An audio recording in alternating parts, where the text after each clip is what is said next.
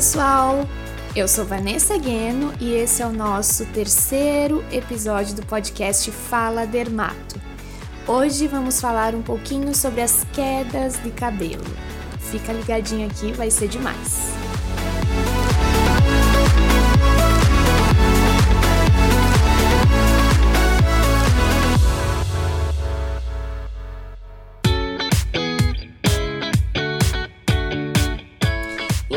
Pessoal, diariamente no meu consultório eu recebo muitos pacientes com queixa de queda de cabelo. E a pergunta é: qual é o tipo de queda de cabelo? O que está acontecendo no meu couro cabeludo? O que está acontecendo comigo que eu estou tendo tanta queda? Bom, esse podcast de hoje foi criado para informar e ajudar vocês a entenderem as causas do cabelo ficar mais ralo. Bom, de um lado, nós temos os pacientes que referem muita queda. O paciente vê o cabelo realmente caindo muito. E do outro lado, temos o afinamento dos fios. Então, se vocês já foram meus pacientes ou ainda não foram, eu sempre pergunto: tá, mas o que está acontecendo? Será que é, o cabelo realmente está caindo ou ele está ficando mais ralo? Então a gente sempre troca uma ideia a respeito disso para eu conseguir entender e ajudar vocês no diagnóstico. Bom, e aí vocês vão me perguntar, mas o que a gente faz na consulta? Então, na consulta, a gente vai conseguir chegar ao diagnóstico através de algumas ferramentas, eu costumo dizer. Em primeiro lugar, a anamnese. O que, que é a anamnese? Essa anamnese é a entrevista. Então, nesse momento, nós vamos ter uma longa longa conversa a respeito de todos os fatores que podem estar influenciando no seu cabelo. Então, nós vamos conversar sobre quais as doenças que vocês têm, se vocês já passaram por alguma cirurgia, se tiveram uma perda de peso recente, se vocês têm anemia, distúrbios de tireoide, é, histórico familiar de algum tipo de queda de cabelo e principalmente nós vamos conversar sobre a queixa. Então vocês vão me explicar há quanto tempo vocês estão tendo a queda?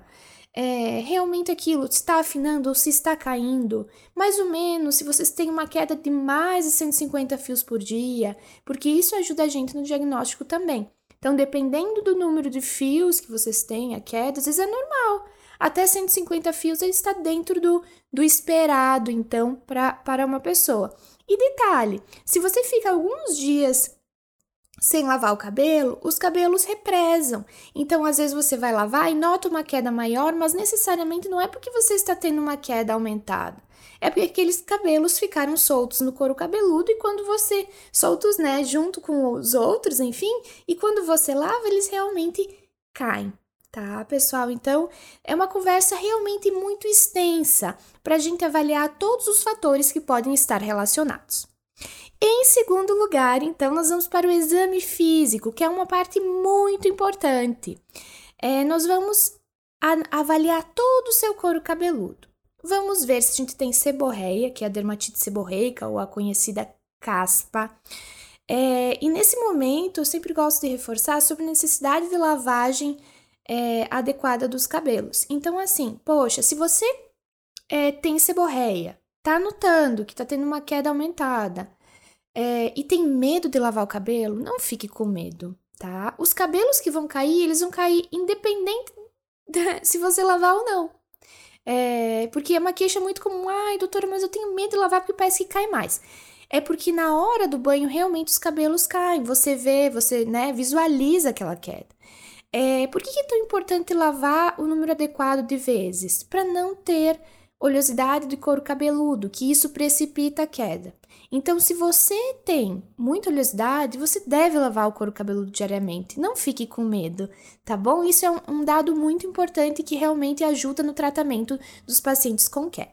Bom, aí nós vamos ver se essa alopecia, que é o termo médico que usamos para queda de cabelo, se ela é localizada ou se ela é difusa.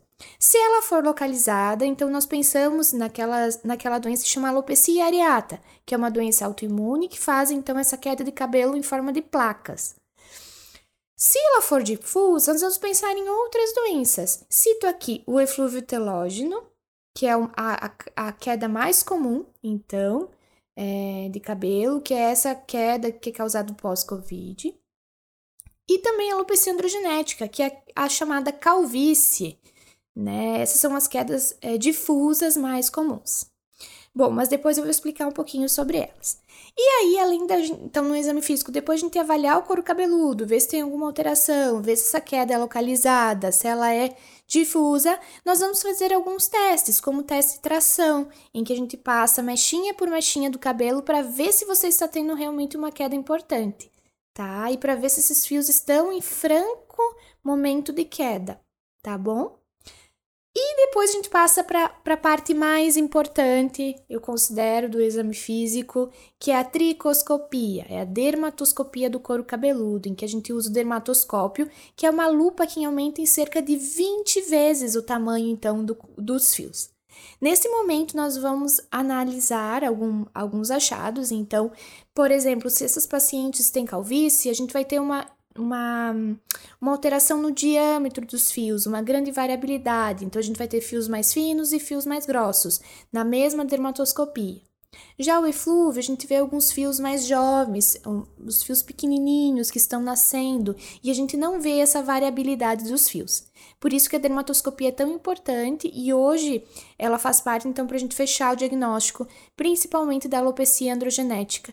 É, e por isso que cada vez a gente faz o diagnóstico mais precoce. Então, depois de feito tudo isso, nós vamos juntar a entrevista, que é a anamnese, com os achados de exame físico e vamos então chegar a um possível diagnóstico. Em alguns pacientes a gente já fecha o diagnóstico, mas a gente, na maioria das vezes, vai precisar de alguns exames complementares.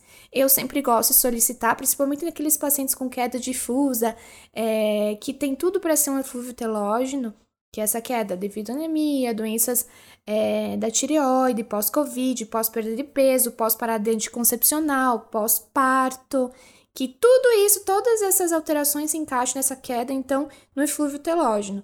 Então, a gente pede os exames de laboratório, avaliar anemia, distúrbios de tireoide, doenças autoimunes e deficiências de vitaminas. E em alguns casos, além dos exames laboratoriais, nós precisamos lançar mão de uma biópsia do couro cabeludo. Então, não se assustem quando falarmos em biópsia do couro cabeludo, ela é nossa amiga. Não, nem sempre as biópsias são para ver se a pessoa tem câncer, tá, gente? Porque é muito comum as pessoas me perguntarem: ai, doutora, mas eu tenho câncer, você está solicitando uma biópsia.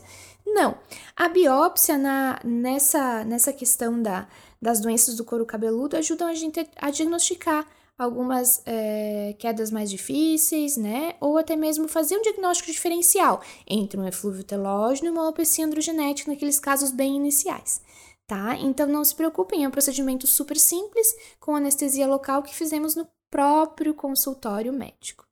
Certo?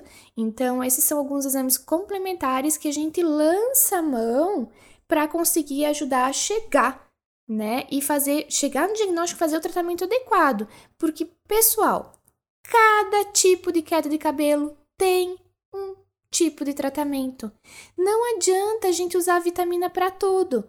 É, é muito, assim, eu vejo muitos pacientes chegando no consultório já usando vitamina, vitamina, vitamina. Sim, no eflúvio a gente pode, o eflúvio telógeno geralmente ele vai passar sozinho, tá, pessoal? Então não se apavorem. É, o eflúvio telógeno ele começa a queda dois a três meses após o fator traumático, que no caso é, é perda de peso, cirurgia, covid, e vai durar uns quatro a seis meses, né? O eflúvio agudo. E geralmente vai voltar ao normal, tá? Sem precisar de vitamina, mas às vezes a gente usa alguns medicamentos, é, complementa, faz os exames para ver se tem alguma deficiência vitamínica para ajudar nessa, nessa recuperação do paciente, tá? Mas é importante fazer uma consulta para a gente chegar ao diagnóstico correto, porque senão, às vezes, pacientes que têm, por exemplo, uma calvície, tanto homem quanto, quanto mulheres, já chegam em estágios muito avançados, o que acaba, então, fazendo com que a gente sofra um pouco mais para que, para que aquele cabelo chegue aonde a gente quer que ele chegue, tá? Só lembrando, então, que essa queda é, que agora nesse momento de pandemia, né, essa queda então pós-Covid é o eflúvio telógeno e fiquem calmos. Se você está tendo essa queda, você vai ter todos os seus cabelinhos de volta, tá? Vai demorar um pouquinho, porque o cabelo cresce um centímetro no mês, mas em pouco tempo, quer dizer, em alguns meses teu cabelo já vai estar então crescendo e, e com maior tranquilidade, então não precisam ficar preocupados, ele vai crescer. Certo, pessoal? Esse foi o episódio de hoje. É uma introdução, porque virão outros episódios em que nós vamos conversar a respeito dessas doenças de forma mais específica tá bom? Então eu fico à disposição. Se vocês tiverem alguma dúvida, podem me procurar, mas eu só gostaria de reforçar algumas coisas tá? É, não façam nenhum tratamento sem auxílio médico, sem um diagnóstico apropriado, porque às vezes a gente faz diagnósticos de algumas alterações realmente é, internas, eu costumo dizer, clínicas e que estão se manifestando pelo cabelo. Então, procurem o seu médico de confiança. E em segundo lugar, não fiquem com medo de lavar o cabelo se vocês estão tendo queda, porque se você deixar o couro cabeludo, olhoso, isso vai precipitar a queda, então vai acabar piorando. Então, lavem o cabelo a quantidade de vezes que você achar necessário para que ele não fique oleoso, porque a oleosidade precipita a queda. Essas são as dicas de ouro de hoje, tá bom? E espero que vocês tenham gostado. Um super beijo!